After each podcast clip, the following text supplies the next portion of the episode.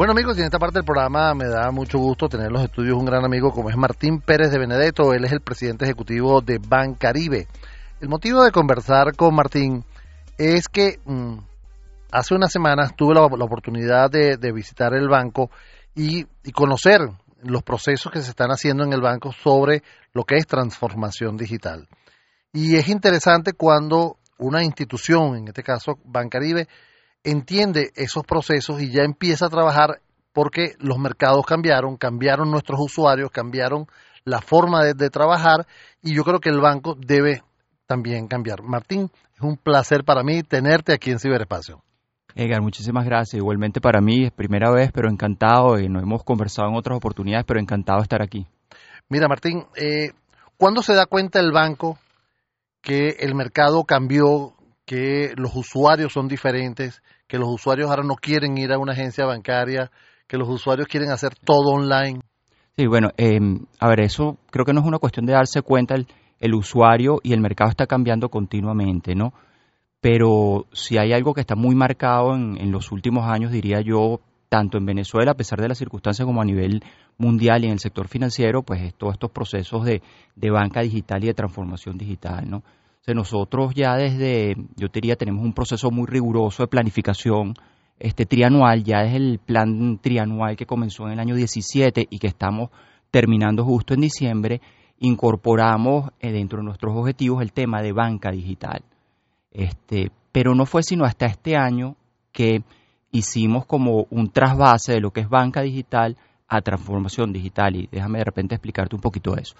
Eh, banca digital es un poco de seguir haciendo lo mismo, pero de una mejor manera. ¿ok?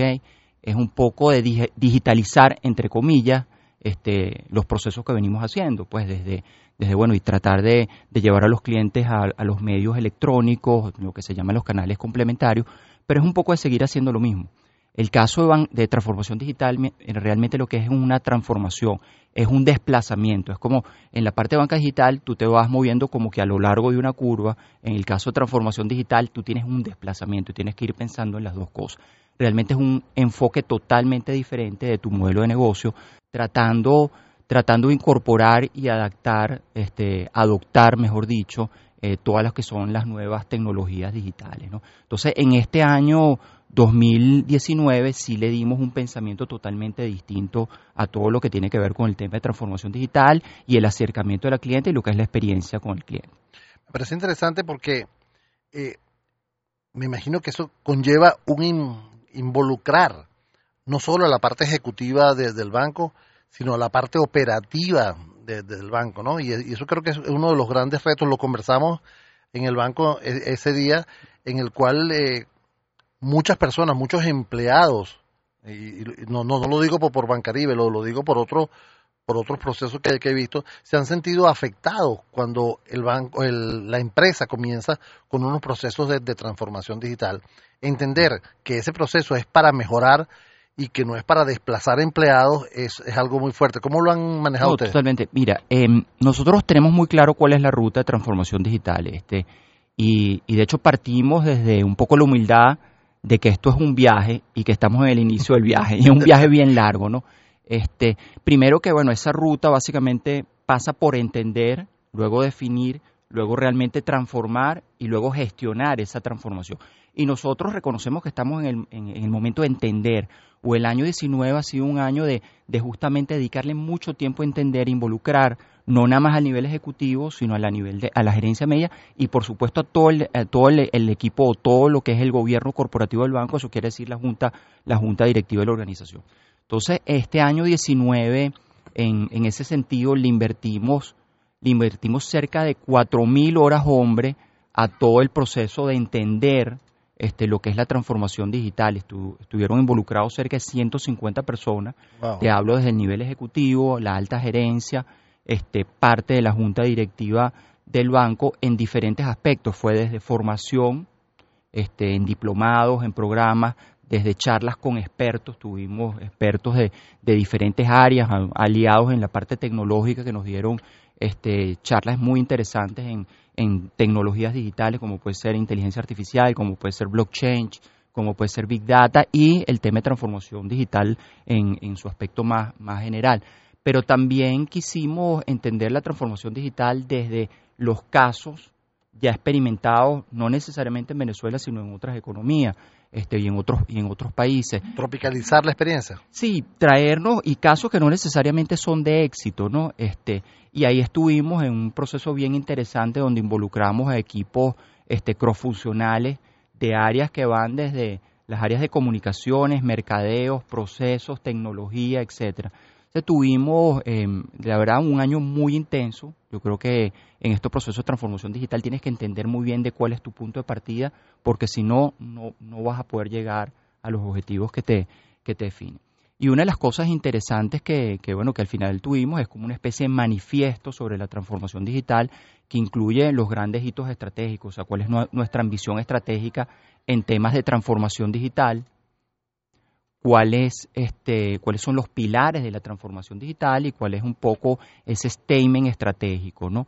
Este, y bueno, no quedamos nada más en ese aspecto, también logramos definir un pool de iniciativas, la verdad, un número de iniciativas eh, muy relevante, este, que las tenemos para ejecutar en, en un horizonte de tiempo que es que lo llamamos los horizontes de tiempos de McKinsey, que es H1, H2, H3, que es el muy corto plazo, mediano plazo y largo plazo, y de ahí hicimos una decantación y después de esto seleccionamos un grupo que vamos a empezar a ejecutar este mismo año. Es que, es que me parece interesante porque uno de los, eh, de los hitos de la transformación digital es escuchar el que hace el trabajo y escucharlo a él eh, y, decirle, mira, este, ¿cómo se puede hacer esto mejor? ¿Cómo puedes tú cambiar tu trabajo? y eso incorporarlo a los procesos de transformación digital es un hito sumamente importante. Amigos, estamos conversando con Martín Pérez de Benedetto, él el presidente ejecutivo de Bancaribe con motivo de estos procesos de transformación digital en los cuales está ya caminando el banco desde 2017. Mira, ahora, eh, ¿han tenido algún avance? ¿Han ya implementado algunas, algunas mejoras en ese sentido? Algunos pininos, podemos decir. Sí, unas cosas, unas cosas como, como te decía, desde, desde hace ya varios años atrás estamos en esto, más en un enfoque primero de banca digital y ahorita más hacia transformación digital. Yo te diría que hay un, dos o tres cosas bien interesantes de cara externo, ¿no? Porque interno hay, hay mucho. Uno, nosotros, bueno, fuimos uno de los primeros bancos que logró hacer el, el depósito de cheques a través de imágenes, este primero este, a distancia y con dispositivos que se le daban a los clientes, pero posteriormente con, imágenes fotográficas de tu teléfono celular. Hoy día, obviamente, el manejo de los cheques en la economía ha venido decayendo y eso es algo que no, no tiene mucha relevancia en el contexto transaccional de, de la economía venezolana.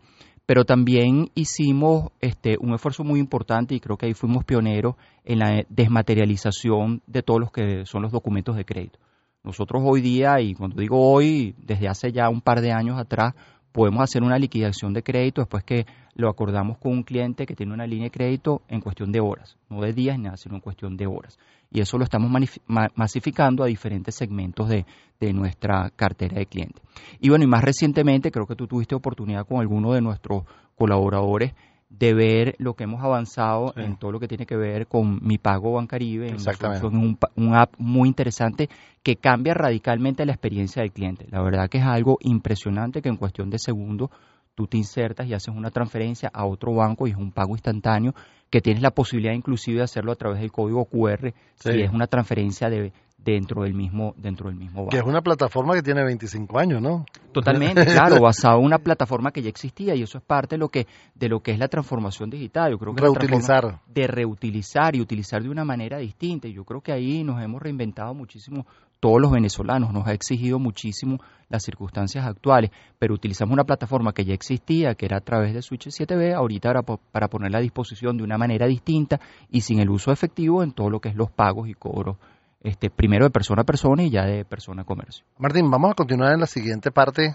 eh, conversando de, este tema. Quiero dejar en el aire estas condiciones, estas nuevas fintech que están saliendo. ¿Cuál es la visión del banco con estas fintech que eh, aportan algún tipo de solución a lo que es transformación digital?